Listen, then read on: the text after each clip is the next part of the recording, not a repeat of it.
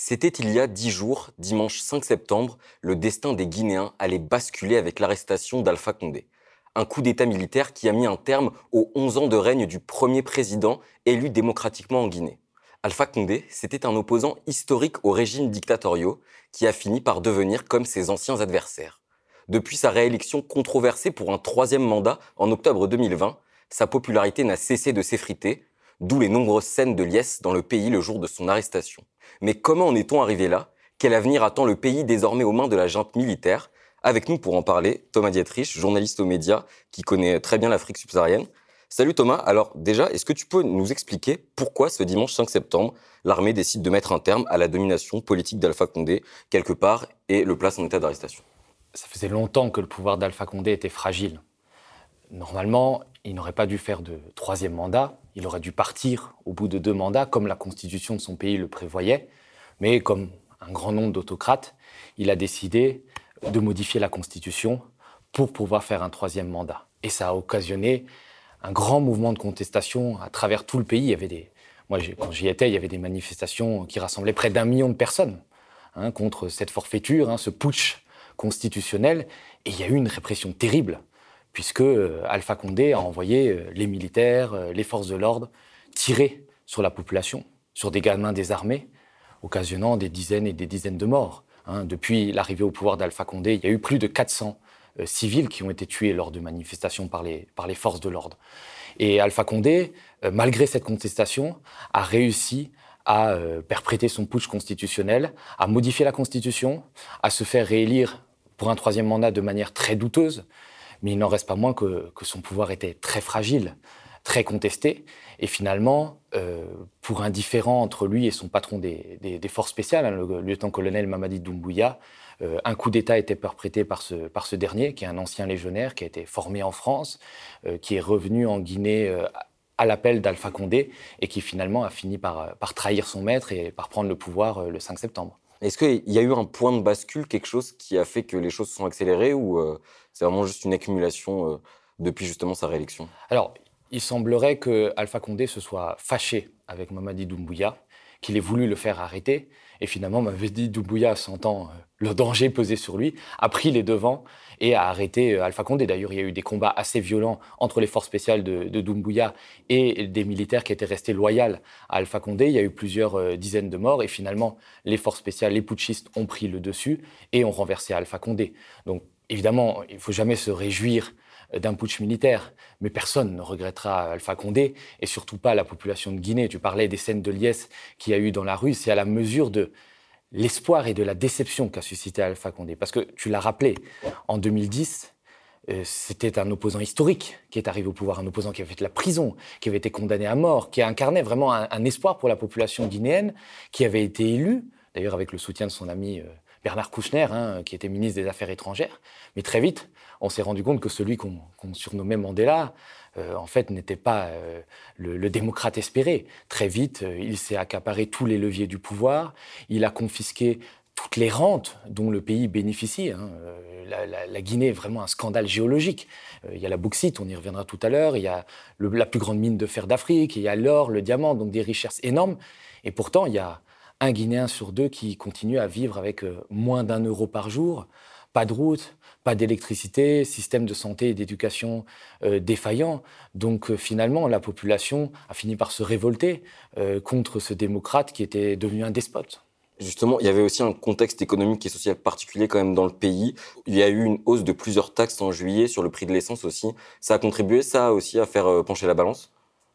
Oui, c'est-à-dire que les militaires ont capté la, colère populaire. C'est vrai que la contestation massive qu'on a connue fin 2019 et en 2020, c'était effrité, mais il ne restait pas moins qu'il y avait une grogne dans le pays, une grogne de l'ensemble de la population.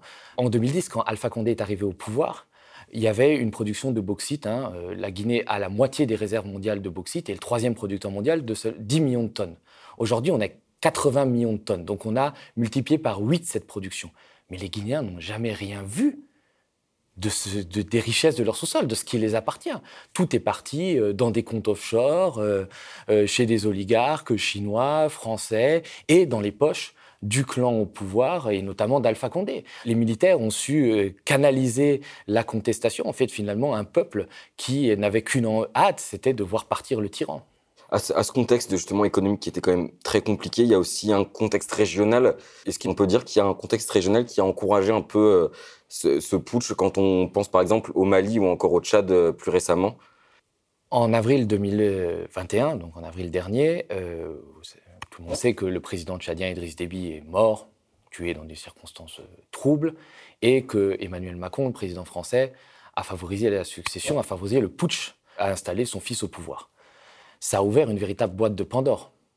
Ça veut dire, on a dit que, bon, bah, peu importe les constitutions, peu importe les élections, peu importe le choix des peuples, ce qu'il compte finalement, c'est euh, d'être dans les bonnes grâces de Paris ou de quelque puissance euh, que ce soit. Et donc, effectivement, aujourd'hui, il y a beaucoup de militaires en Afrique qui se sentent un peu libérés, hein, qui se sentent capables de perpétrer des putschs. On l'a vu au Mali, quand Assimi Goïta a pris le pouvoir. Et finalement, ce qu'a fait Emmanuel Macron au Tchad, ça risque de créer un précédent très dangereux. C'est-à-dire qu'il y a tous les, les troufions galonnés d'Afrique qui risquent de vouloir prendre le pouvoir et qui ne voudront pas rendre. Parce que la question aujourd'hui qui se pose, euh, c'est pas de faire partir Alpha Condé. Je pense que tout le monde est soulagé et que ce soit Mamadi Doumbouya ou un autre qui l'ait fait, euh, je pense que c'est quelque chose de bénéfique pour la Guinée. Mais euh, la question reste à savoir quand les militaires vont-ils rendre le pouvoir, vont-ils permettre des élections il y a des consultations qui vont être ouvertes, il y a une période de transition qui va être plus ou moins longue, mais en tout cas,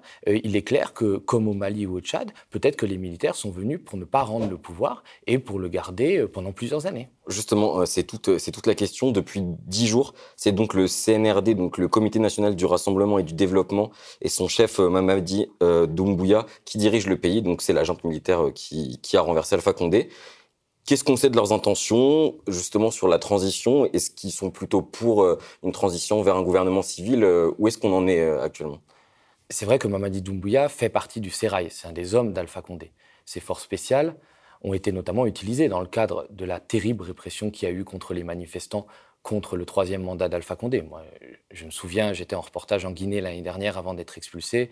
J'étais notamment à l'Abbé, c'était des gamins qu'on tuait, à balles réelles. L'armée sortait dans la rue, tirait sur des gamins de 15-16 ans. Et je me souviens avec euh, d'une interview avec le gouverneur de, de l'abbé, qui était Madifing Diané, qui était un proche d'Alpha Condé, et qui disait oui, mais on, aurait préféré les arrêter plutôt que de les tuer, mais bon, finalement, on les a tués. Donc, ils reconnaissaient leurs leur crimes. D'ailleurs, il y a, il y a euh, aujourd'hui euh, plusieurs plaintes qui sont déposées à la Cour pénale internationale contre Alpha Condé pour crimes contre l'humanité. On verra ce que le nouveau procureur décide, mais il est fort possible qu'il y ait des suites internationales et qu'Alpha Condé, à un moment, soit amené devant un tribunal pour euh, répondre de ces crimes.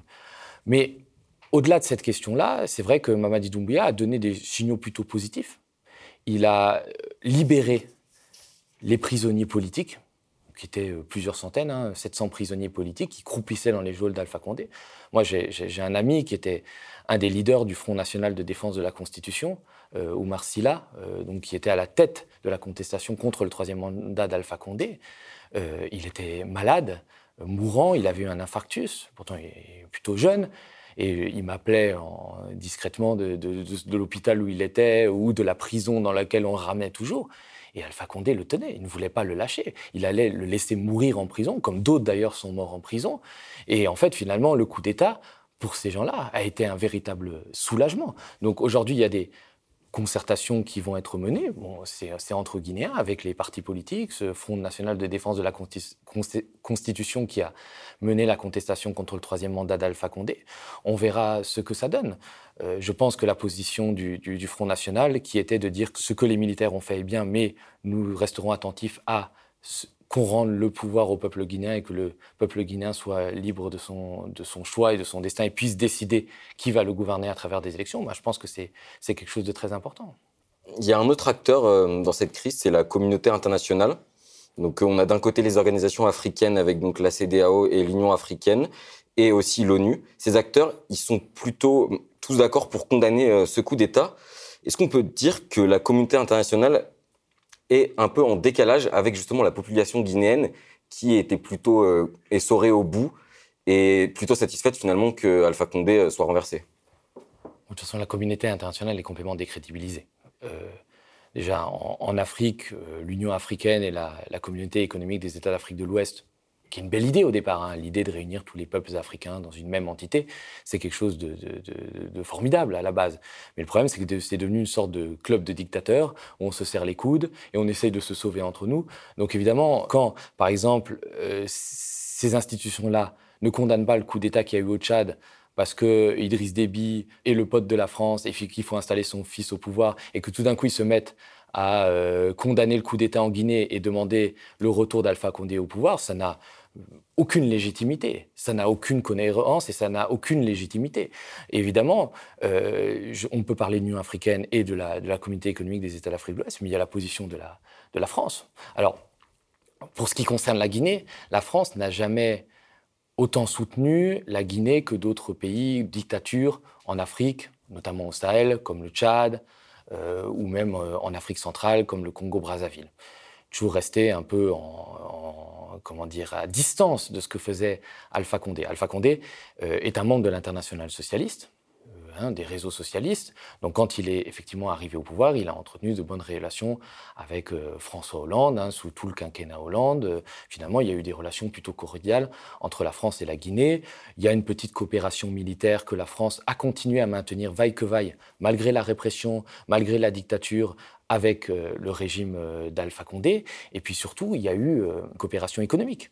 Quand Alpha Condé est arrivé au pouvoir, il a remercié ceux qui lui avaient permis, qui l'avaient aidé à accéder à ce pouvoir, notamment Bolloré. Il a donné la concession du port de Conakry, qui est un grand port en Afrique de l'Ouest, au groupe Bolloré.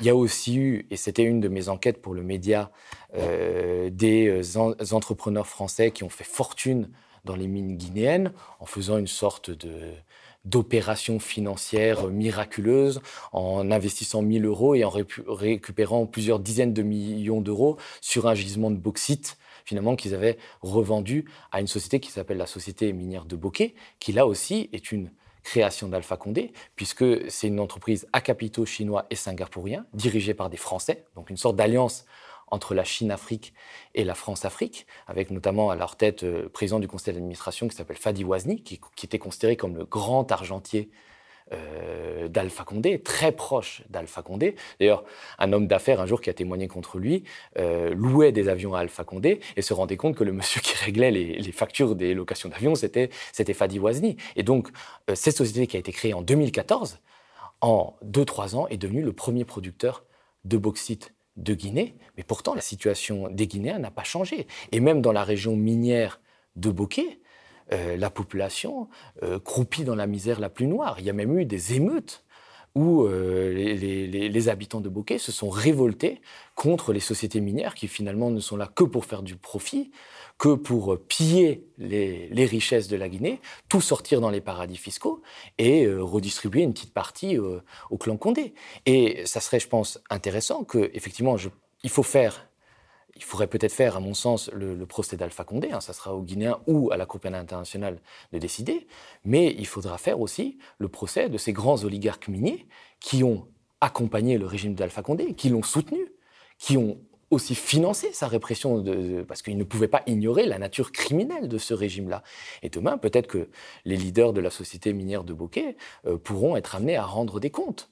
Euh, d'ailleurs, c'est assez marrant, puisque suite à mon, à mon enquête, hein, qui avait été confirmée euh, par ailleurs dans Libération, la société minière de Bokeh a, a, posé une plainte en diffamation contre moi.